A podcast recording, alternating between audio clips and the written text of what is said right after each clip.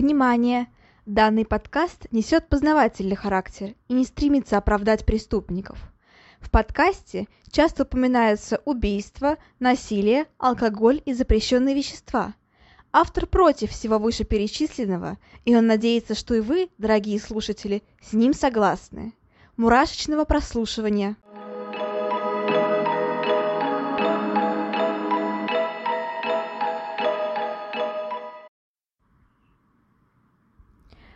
Всем привет! С вами снова Ульяна, и не обращайте внимания, мой голос может быть э, совсем чуточку уставшим и сонным, потому что за окном уже, ну, в смысле за окном, в принципе, сейчас уже 7 часов вечера, чуть больше, и для меня это поздно, во-первых, потому что я жаворонок и ложусь спать очень рано, типа в 9 уже все, я засыпаю, а во-вторых, потому что я выпила уже антидепрессантов и транквилизаторов, потому что у меня психическое расстройство.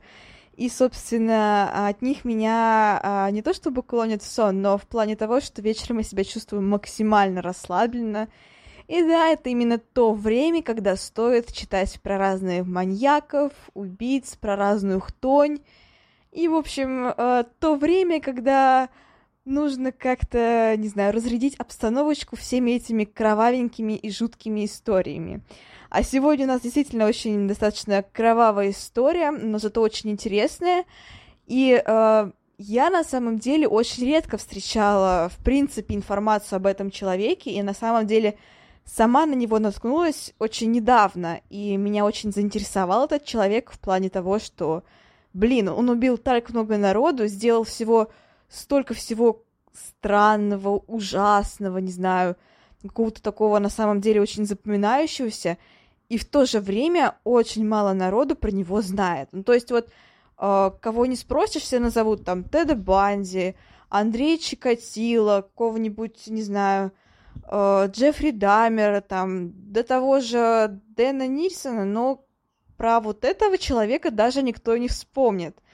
Наверное, потому что он жил очень давно и, в принципе, орудовал, ну, почти в то же самое время, что орудовал и Джек Потрошитель. Это, так скажем, начало 20 века. Ну, то есть он родился в 1891 году, и, конечно, он явно помоложе Джека Потрошителя, но все-таки все равно ушел недалеко. И этот человек, э, его зовут, его звали Карл Панцером, но я называю его Карл Застранец. Я не знаю почему, но Карл Застранец звучит гораздо-гораздо веселее и как-то позволяет, э, ну не знаю, преуменьшить, что ли, его облик, то есть, так скажем, не свергнуть его до обычного какого-то дрянного человека. Не в плане, что все обычные люди дрянные, а в плане того, что конкретно этот человек, он на самом деле полнейшая дрянь. И э, я на самом деле нашла несколько очень интересных статей, и там его имя даже какими-то матными словечками, типа образовано от матных слов. Я не буду их, конечно, называть, потому что я матом не ругаюсь. Ну и, в принципе, наверное, в подкасте это не ахти, но, короче, очень много интересных статей есть, но в то же время очень мало про него информации, все статьи примерно говорят одно и то же, и, э, ну, это достаточно, не знаю, что ли, информация такая, ну, не, не популярная. А, ну, в общем-то, наверное, стоит уже начать, потому что вступление получается немножко длинноватым. И да, начать стоит с того, что, конечно, с его детства, потому что уже в отличие от Джека Потрошителя, этот чувак э, был известен в плане того, что его личность была известна.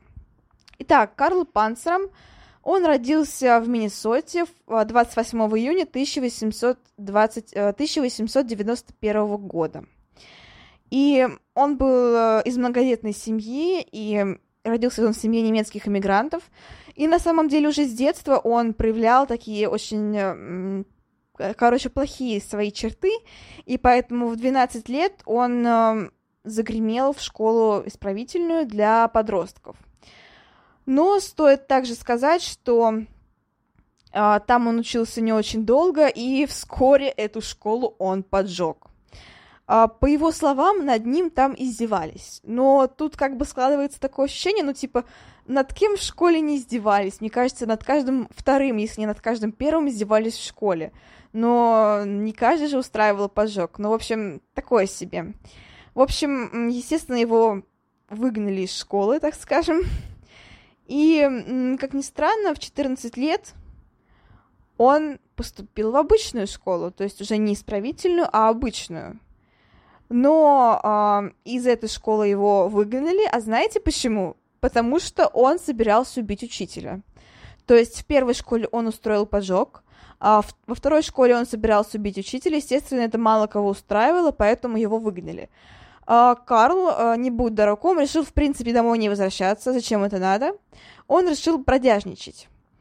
Здесь начинается его по-настоящему взрослая жизнь, такая, ну, не знаю, жизнь оторва такая, не знаю, ну, в общем, он вел себя максимально плохо, и он бродяжничал, э, занимался кражей, занимался какими-то мелкими такими преступлениями.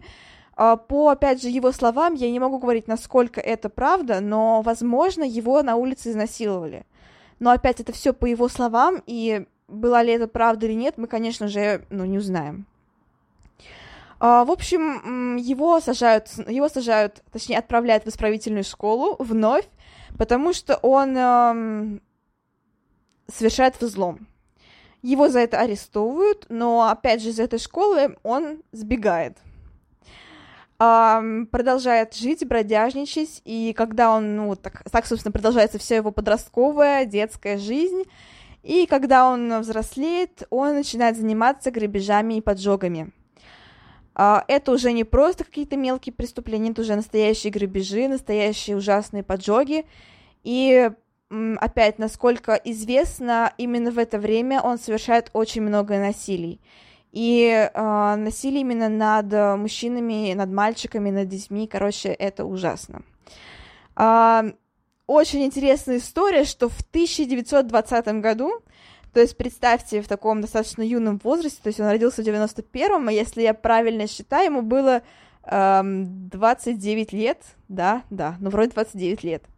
В общем, в 29 лет он ограбил бывшего президента США Уильяма Тафта. Uh, да, и причем он смог украсть настолько много, что он даже купил себе яхту. То есть uh, мужику реально, так скажем, свезло мало того, что его не арестовали, его не поймали, так он еще на краденые деньги смог купить себе яхту. То есть это не просто какая-то мелкая покупка, которую как-то легко скрыть, это целая яхта. Я не знаю, как в то время следили за всем как бы награбленным, накраденным и тому подобное, но э, явно не очень хорошо, раз на краденые деньги можно было купить себе яхту. Э, в общем, у него было много, так скажем, э, деяний в плохом смысле слова. И, в общем-то, помимо вот этого крупного ограбления президента, бывшего президента США, он также м, отравил мощником систему водо- водоснабжения города, что тоже как бы не есть хорошо, потому что я не нашла информации, сколько людей отравилось, и вообще кто-то кто умер или нет, все остались живы. Информации такой не нашла но сам факт того, что он отравил воду мышьяком, в принципе, наверное, не нуждается в каком-то таком, не знаю, пояснении. Ну, то есть стоит сказать, что это просто, ну, типа, зачем? Зачем травить воду мышьяком? Зачем убивать, как бы, всех вот этих вот людей? Вообще, что он хотел? То есть, и, в принципе, создается впечатление, что вся, вся его жизнь такая, как, как сказать, такая игра. То есть он будто бы все совершает, как будто бы играет с чем-то. И, в принципе, наверное, а, я бы назвала его психопатом, потому что мне кажется, что ему просто интересно. То есть у него не вызывает никакого сочувствия его действия, не вызывает э, сочувствия жизни людей, вообще ничего. То есть ему просто интересно. Ему интересно грабить, он пошел ограбил. Интересно поджечь, он пошел поджег. Ну, как бы такое себе. Но, по-моему, это говорит о том, что он такой себе психопат. В общем, он эм, травит мышьяком систему водоснабжения. Э, есть еще информация, что он пытался спровоцировать э, войну между, между США и Великобританией э, путем затопления британского военного корабля в порту Нью-Йорка. Тоже очень странно. Как бы хорошо, что это не привело к войне. Uh, ну, в общем-то, это не все из его деяний, но это самые, так скажем, интересные, самые крупные, самые, ну, не знаю, такие странные. Наверное, если снять по его жизни фильм, будет очень интересно. Или сериал, наверное, лучше даже сериал. Uh, в общем-то, после того, после всего этого, как я уже говорила, у него есть яхта, и он решает, что, наверное, стоит отправиться в путешествие. Uh, собственно, есть яхта, а что ему мешает? Он отправляется в Африку, э, и перед этим он нанимает вопрос, э, на матросов. Ну, понятное дело, потому что сам один он едва ли бы справился. Э, что самое интересное, в портах он нанимает этих несчастных матросов, а после грабит и убивает их. Э, да, это тоже как бы ужасно, и вообще на самом деле э, по разным данным у него говорят около 20 жертв, и при этом, внимание, тысяча изнасилований. То есть это максимально много. Типа 20 жертв тоже очень много, но еще тысяча изнасилований. Это, конечно, просто какое-то такое совсем нереальное число. А, в общем, он отправляется в Африку, убивает попутно матросов, веселится, а, ведет жизнь на полную катушку и все такое подобное. А после этого он прибывает в Африку. А, что он делает? правильно продолжает убивать. Он знакомится с аборигенами, и шесть, шестерых из аборигенов он также убивает и скармливает крокодилом. То есть, опять, это а, не совсем подтвержденный факт, потому что тела аборигенов, естественно, этих не было, потому что они были скормлены, по его словам, опять же, крокодилом. Но э, тоже все это, как сказать, относят к нему. И тоже эти жертвы, они считаются его жертвами. Про арест я не нашла много на самом деле информации, но думаю, она особо не нужна, потому что с такими деяниями, конечно, рано или поздно все это должно было всплыть наружу, и его арестовывают. И 5 э, сентября 1930 года он умирает, ну, погибает вследствие казни. Его, насколько я помню, его э, вешают. И на самом деле, что такое самое тоже, ну, показывает его не с самой лучшей стороны, и в целом, что говорит о нем как о психопате, это его последняя фраза, которая была обращена к его палачу. А, дословная фраза, вот, прям цитатой. «Шевелись, ублюдок, за то время, пока ты возишься, я успел бы повесить дюжину человек». Это его последние слова перед казнью, обращенные к палачу. А, по-моему, это в его словах, по-моему, вообще не звучит раскаяние, и вполне очевидно, что он его не чувствует. И, скорее всего, он, в принципе, он не сожалеет о содеянном. Наверное, он сожалеет лишь о том, что не совершил больше убийств, больше изнасилований. А, в общем-то, на самом деле, наследие от него не слишком большое осталось, потому что я не нашла много того, что было вдохновлено этим человеком. На самом деле хорошо, потому что ну, потому что зачем, чтобы он входил в историю? То есть об этом нужно знать, его этого нужно бояться, но посвящать ему, конечно, песни, стихи и тому подобное не стоит. Ну, в общем-то, а, он на самом деле написал о себе мемуары, пока сидел в одной из тюрем, и они были опубликованы только в 70-м году 20 века, и в 96-м году по ним снимают фильм, который называется, по-моему, в русском прокате он называется «Убийца. Дневник убийств». Очень э, нескладное название, насколько я знаю, на кинопоиске у него тоже не самый высокий рейтинг, но я его добавила, так скажем, э, в желаемый к просмотру, поэтому, скорее всего, в ближайшее время я все-таки ознакомлюсь с этим фильмом, или что это, это сериал или фильм? да, это фильм. Я думаю, что я все-таки ознакомлюсь с этим фильмом. Вот сейчас я даже специально ищу, в принципе. А, да, у него рейтинг 6,4. Собственно, не очень много рецензий, но думаю, что я все-таки его посмотрю, потому что, ну, потому что это интересно. Я, в принципе, люблю фильмы и сериалы про разных, типа, реальных маньяков. А, в общем, такая вот история. Не очень много информации, не очень много всего известного.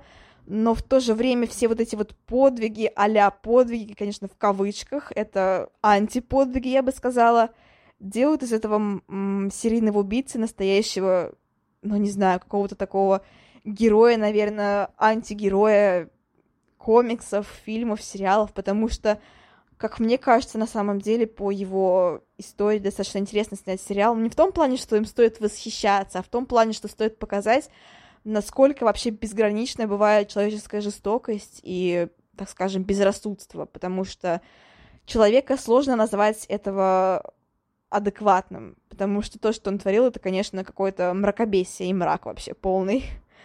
Но его история реально довольно интересна, и я мало где находила столько интересных подробностей насчет типа ограбления бывшего президента и этих всяких многочисленных поджогов, угрозов, угроз учителю и тому подобное. Конечно, все это очень будоражит сознание. Ну, в общем-то, на этом все. Я надеюсь, что вам понравился этот выпуск. Я не уверена, когда я его публикую. Думаю, что завтра, когда уже у меня будет свежая голова, и, собственно, э, я смогу нормально все отредактировать, потому что сегодня я едва ли смогу что-то отредактировать. Uh, ну, в общем-то, спасибо всем за прослушивание, спасибо за то, что уделили мне внимание. Я очень надеюсь, что вам понравилось. Подписывайтесь, где это возможно, ставьте лайки, оставляйте комментарии, где это возможно. И еще раз всем спасибо. Пока-пока.